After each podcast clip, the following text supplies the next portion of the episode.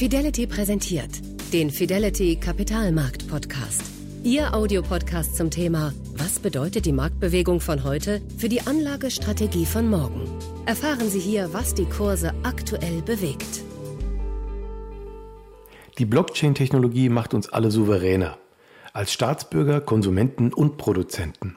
Davon ist Professor Isabel Welpe überzeugt, eine der führenden deutschen Forscherinnen für die Auswirkungen dieser brandneuen Technologie auf Wirtschaft und Gesellschaft. Welpe ist zudem Mitherausgeberin der Sammelbände Der Blockchain-Faktor und Die Zukunft ist dezentral, die sich mit den radikalen Veränderungen befassen, die uns bevorstehen. Im zweiten Teil unseres Podcasts spreche ich mit ihr über die Macht der dezentralen Steuerung darüber, warum Digitalisierung gar kein rein technologisches Phänomen ist, sondern ein Mittel zum Zweck für bessere Angebote zur Lösung individueller Probleme. Wir sprechen über eine Welt, in der man mit der Tasse Kaffee auch gleich einen Eigentumsanteil an dem Kaffeehaus erwirbt. Und Sie erfahren, was das alles mit der sogenannten Tokenisierung zu tun hat. Viel Hörvergnügen beim zweiten Teil unseres Blockchain-Podcasts. Jetzt kommen wir mal auf äh, nicht unbedingt die Unternehmensebene, sondern vielleicht auch die Staatsebene. Sie haben ja in Ihrem Buch verschiedene äh, Finanzexperten zu Wort kommen lassen, die auch so ein bisschen die Technologie ähm, und die Wirkung auf die Gesellschaft äh, untersucht haben. Und einer der Gastautoren, der Schweizer Politiker Martin Würmli, hat dabei die Frage aufgeworfen, ob der Nationalstaat in seiner heutigen Form überflüssig werden könnte, wie sehen Sie das? Welche Veränderungen können Sie das mit sich bringen? Weil ja tatsächlich einige Behörden, wie Sie auch vorhin schon gesagt haben, das Verwaltungssystem zum großen Teil vielleicht einfach und durch diese Technologie umgangen werden kann. Ist eine etwas zynische Frage oder etwas ähm, äh, pointierte Frage. Müssen wir uns bald von der Bundesrepublik Deutschland verabschieden? Oder wie, wie sehen Sie diese staatliche Entwicklung? Ich finde das eine total äh, gute Frage von Ihnen. Denn in der Tat, ähm, es ist ja so, dass wir ähm, innerhalb der Wirtschaft äh, Marktmechanismen haben, die auch ähm, oft gut funktionieren, aber ähm, Monopole ein Problem sein können. Und äh, vielleicht fragen wir mal rhetorisch, wer oder was ist denn das größte Monopol? Ja, ist das Google, ist das Amazon? Ich würde sagen, nein, das größte Monopol ist das für Sie zuständige Kreisverwaltungsreferat, denn dem entkommen Sie nicht. Da müssen Sie hin, wenn Sie einen Personalausweis ja. wollen. Und ähm, Sie haben keine Chance, zur Konkurrenz zu gehen, wenn Ihnen der Service da nicht gefällt. Und das ist eben so in staatlichen Strukturen. Wir sind geboren in einem bestimmten Land und äh, sind dann äh, Staatsbürgerinnen und Staatsbürger in dem Land.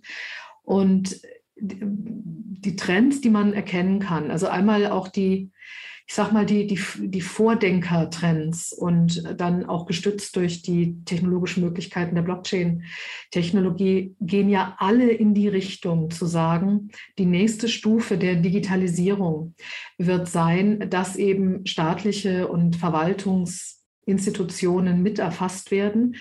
Und und äh, derart erfasst werden, dass eine ähm, Marktisierung stattfindet, indem sie, was jetzt nicht der Fall ist, in einen Wettbewerb gehen, und zwar in einen Wettbewerb um Bürgerinnen und Bürger. Ist ja eigentlich ein schöner Gedanke, wenn Sie jetzt innerhalb von einer Stadt halt zwischen Kreisverwaltungsreferaten wählen könnten, dann hätten die vielleicht auch einen Anreiz, ähm, bestimmte Dinge zu verändern oder es gäbe eine Art von Rückmeldung, was ja jetzt ähm, nicht äh, der Fall ist oder auch zwischen Staaten. Also es, gibt sozusagen die ausgesprochene Vision in einem Buch, das schon aus den 70er Jahren stammt und bislang die Entwicklung sehr gut vorhergesagt hat. Das heißt, The Sovereign Individual, das souveräne Individuum. Und die letzte Stufe in dem Buch, die auch beschrieben ist, die noch fehlt, ist folgende, dass Staaten beginnen werden, um ihre Bürger in ähnlicher Weise zu konkurrieren und zu werben, wie es heute schon Unternehmen um ihre Kunden tun. Und wenn Sie mich fragen, ich finde das einen schönen Gedanken. Ja, wunderbar. Es ist äh, revolutionär wie auch andere Aspekte, die wir vorhin erwähnt haben. Also das ist ganz klar eine völlige, äh, völlige Neudefinition im Prinzip äh, staatlicher, staatlicher Servicegesellschaft und ja, vielleicht und, und es ist aber auch, wissen Sie, auch wenn man sich jetzt die Politik anguckt, ja, ähm, Corona ist ja nach wie vor ein schwieriges Thema. Und was, was soll jetzt eine Regierung tun? Ja? 50 Prozent der Bürger sagen auf jeden Fall A und die andere Hälfte sagt auf keinen Fall A. Ne? Da, da gibt es nichts mehr zusammenzuführen. Vielleicht muss man da erlauben, erlauben, dass Menschen sich dann unterschiedlichen Regeln zuordnen, zum Beispiel, ne, und ja. sagen, also für mich passt das besser und für dich das. Ne, das, das kann ja, das ist ja denkbar, ne, dass nicht one size fits all mhm. immer das Beste ist. Genau. Wir haben jetzt über den Finanzsektor mal gesprochen, dann jetzt über den Staat ein wenig. Jetzt würde ich mal ähm, gerne wissen, wie es in der Wirtschaft insgesamt aussieht. Da könnten ja auch mittels Männer, mittels Frauen durch die Blockchain-Technologie ersetzt werden. Was bedeutet die Blockchain-Technologie für Unternehmen? Also wie jede neue Technologie ist es für Wirtschaftsunternehmen erst einmal wichtig zu verstehen, welche neuen und besseren Möglichkeiten ergeben sich durch die Nutzung dieser Technologie Kunden und Kunden bessere Angebote zu machen. Weil darum geht es, ne, werden sich Kundinnen und Kunden zu, auch zukünftig für meine Produkte und Dienstleistungen entscheiden oder für die Produkte und Dienstleistungen von konkurrierenden Unternehmen. Und das ist oft missverstanden in, in Deutschland, dass man, dass man meint, Digitalisierung sei etwas Technologisches. Die Technik ist Mittel zum Zweck und zwar Mittel zum Zweck, ähm, Kunden bessere Angebote machen zu können. Und ein besseres Angebot ist immer etwas, was individuell und personalisiert zugeschnitten ist und das äh, Menschen dann erreicht, wann und wo sie diese Lösung, diese individuelle Lösung für ihre Probleme brauchen. Und äh, das ist ja klar, dass auch, das auch nur mit, mit einem datenbasierten Ansatz funktioniert. Also eine Firma, die ungefähr weiß, wann ich eine Versicherung brauche oder einen Kredit brauche oder gerade Hunger auf Pizza habe oder ein Auto brauche oder eine Transportmöglichkeit, äh, die macht natürlich bessere Angebote als eine Firma, die zwar ein gutes Produkt herstellt, aber in dem Sinne ein, ein in Anführungszeichen dummes Produkt, das gar nicht weiß, wann ich was wo äh, brauche. Und das wird nur funktionieren mit ähm, indem man äh, Daten hat und Daten auch auswertet in, in diesem Sinn. Also das wäre Punkt eins, dass die Wirtschaft äh, sozusagen das Potenzial neuer Technologien für eine bessere, einen besseren Kundenservice ähm, versteht. Und natürlich braucht es dann auch ein Umdenken, welche Talente ich ähm, ins Unternehmen holen muss. Die, und ich muss es auch erlauben als Unternehmen, dass Talente von außen, die vielleicht meine Industrie auch gar nicht kennen, einen kritischen Blick werfen darauf, wie wir Arbeit und Zusammenarbeit und Wertschöpfung eigentlich ähm, organisieren. Und ähm, dann sozusagen zustimme, dass, dass diese auch hinterfragt und gegebenenfalls äh, verändert werden. Und es gibt viele, also total spannende Sachen an der Blockchain. Was ich besonders spannend finde, ist zum Beispiel die Möglichkeit über Smart Contracts an einem sogenannten Aftermarket für immer zu partizipieren. Was, äh, wenn ich etwas kreiere bislang, also ob es ein Künstler ist oder äh, ein Auto, ja, also jede Schöpfung bislang, die kann ich verkaufen. Und wenn sie dann aber wieder verkauft wird, dann profitiere ich eigentlich nicht davon. Also ein Künstler, ne, der sein Bild verkauft und jetzt nehmen wir mal an, das Bild steigt dann im Wert und wird nochmal verkauft, äh, dann hat der Käufer einen Gewinn gemacht, der das damals als erster kaufte. Aber der, der die Künstler, der es ursprünglich erschaffen hat, ist an der weiteren Wertsteigerung nicht mehr beteiligt und ähm, dafür versprechen sozusagen ähm, die Blockchain-Technologie eine Lösung, dass man nämlich einen Vertrag äh, schreiben könnte und sagen, also ich bin an jedem zukünftigen Verkauf und der damit vielleicht einhergehenden Wertsteigerung auch beteiligt. Und das sind schöne Aussichten ähm, für alle die Firmen und Individuen, die etwas originär herstellen. Wunderbare Aussichten, ja, finde ich auch. Schon, ja, ja. Find, ich finde auch. Also es, es müsste Deutschland in die, in die Hände spielen, weil wir sind ein Land von Schöpfern. Ne? Wir sind ja. weniger gut als Plattformunternehmer, sondern hier wird noch produziert, hergestellt und etwas ähm, geschaffen. Aber auch jetzt mal abseits von den Künstlern oder denen, die was kreieren, es ermöglicht ja auch die einfache Verbindung oder vertragliche ähm, ähm, Konstellation zwischen zwei Privatpersonen. Heißt das, dass ich in Zukunft theoretisch auch den Solarstrom von meinem Nachbarn anzapfen kann oder mein Haus ohne Makler, ohne Notar verkaufen kann, quasi direkt in der Transaktion zwischen zwei Privatleuten? Ja, Wow, also klar, genau darum geht es. Ähm, wir haben ja solche Smart Contracts auch schon, äh, ganz, ganz bildlich gesprochen in jedem Verkaufsautomaten, wo Sie sich eine Cola kaufen. Ne? Da, da, schmeißen Sie zwei Euro rein, dann tippen Sie eine Nummer ein, welche Cola oder Fanta Sie wollen, drücken Enter und dann wird die Cola rausgeschoben. Sie Hoffentlich. Das ist das, was anderes ist ein Smart Contract auch nicht, ja. digital letztendlich. Also was ich auch sehr spannend finde, ist die sogenannte Tokenisierung.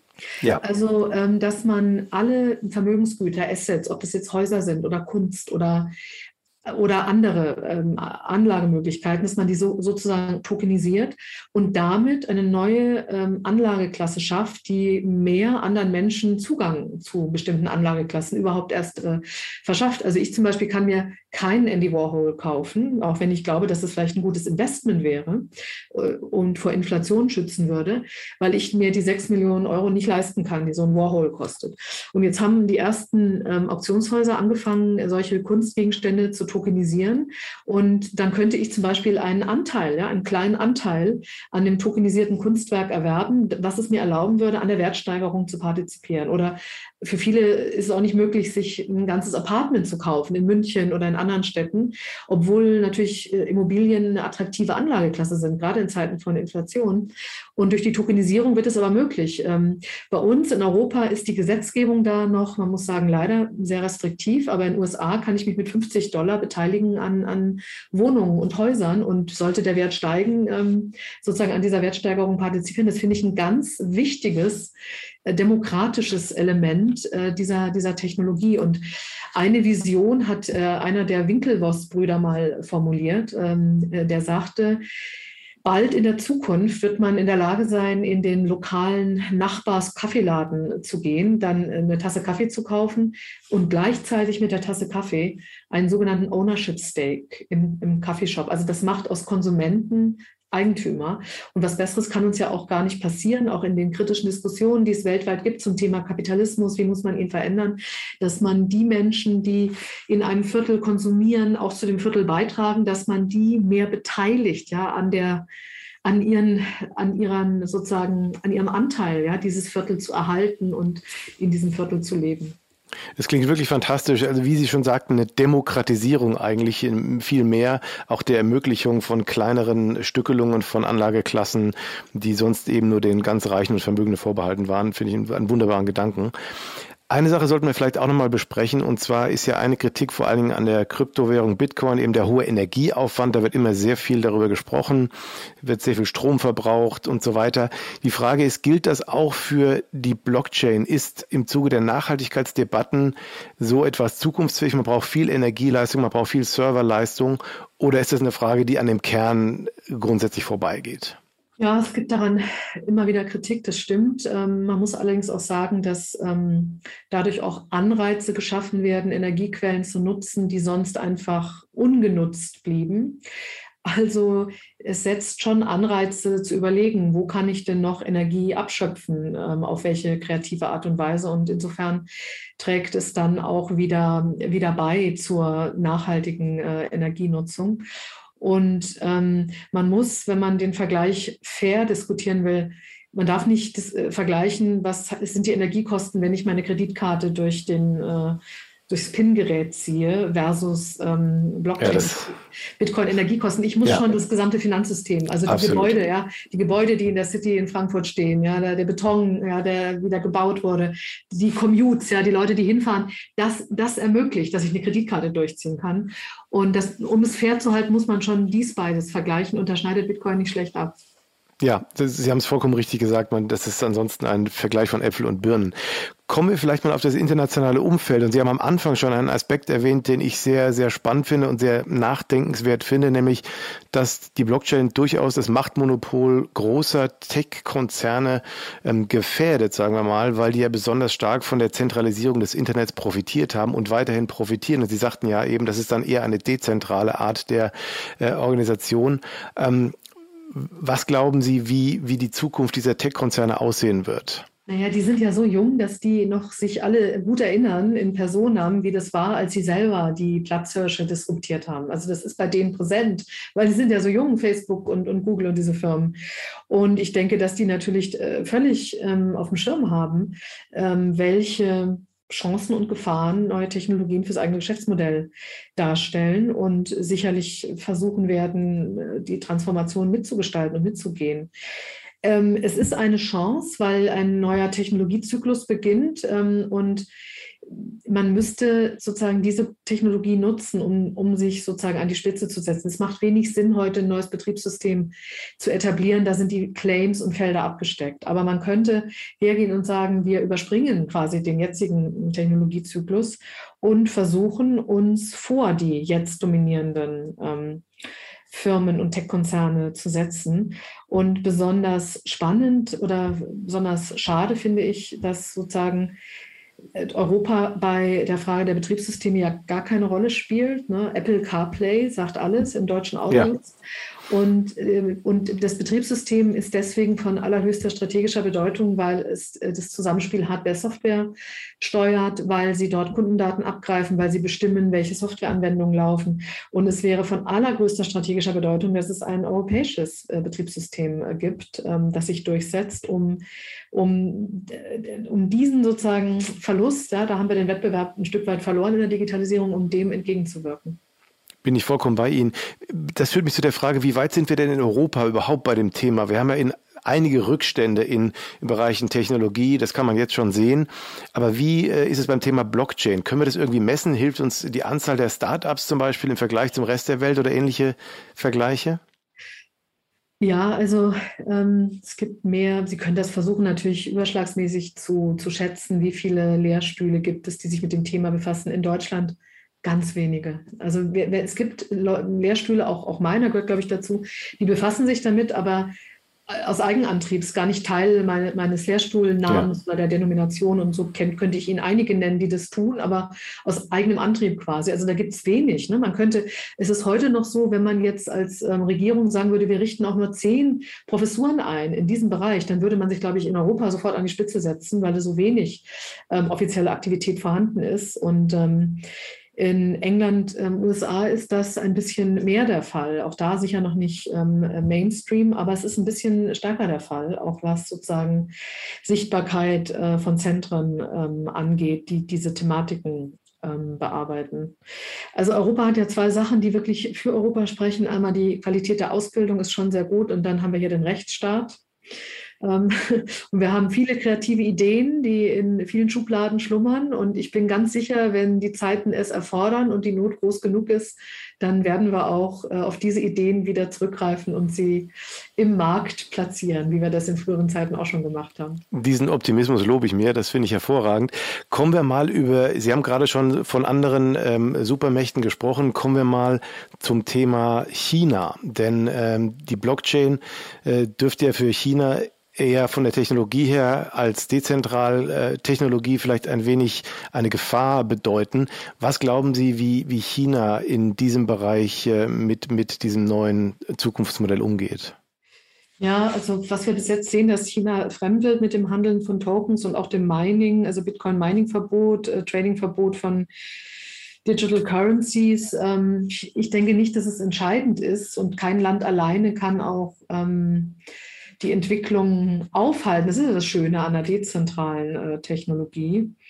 Und ähm, also man wird sehen, ja, in der Vergangenheit gab es da keinen klaren Kurs und da wurden Dinge mal so, mal so äh, kommuniziert. Ähm, also ich bin selber gespannt, wie, wie, wie sich Chinas Haltung auch im Abgleich zu den USA zu diesen, ähm, diesem ganzen Space, den, den, den Kryptowährungen auch, auch entwickelt. Okay, wir müssen schon leider schon zur letzten Frage kommen, aber die ist äh, auch besonders spannend, weil ja Blockchain ähm, so ein bisschen als dezentrales System ähm, auch Regulierung vielleicht benötigt. Die Debatte ist ja in Bezug auf digitale Währung schon sehr intensiv oder Kryptowährung insbesondere. Und die Frage ist, wie wäre denn eine solche Kontrolle erreichbar in einem dezentralen System, was ja gerade jener darin eine Stärke ähm, aufzeigt, ohne bestimmende Autorität auszukommen? Mhm. Also eine gewisse Regulierung braucht es bestimmt, um Mainstream-Konsumenten zu erreichen. Die gibt es ja aber auch schon, diese Art von Regulierung. Also Sie haben ja heute keine anonymen Exchanges mehr, Sie müssen sich registrieren. Also es gibt da eine Nachverfolgung. Und Deutschland hat auch schon erste ganz weitreichende Schritte dahingehend äh, unternommen, die Verwahrung von Kryptowerten zu regulieren. Also die EU hat äh, mit äh, Mika europaweite Regularien für Kryptowährungen angekündigt und Kontrolle ist beispielsweise bei zentralen äh, Gatekeepern wie Kryptobörsen, ne, wie Coinbase oder Kraken auch, auch durchsetzbar. Am Ende ist es eine politische Frage und ähm, vor allem auch eine rechtliche, sind bestehende Regulierungen und Gesetze für die Blockchain gültig. Es gibt viel Unsicherheit. Sie können ja viele Verträge jetzt als Smart Contracts aufsetzen. Es gibt viel Unsicherheit, inwieweit die dann rechtlich bindend und anerkannt sind.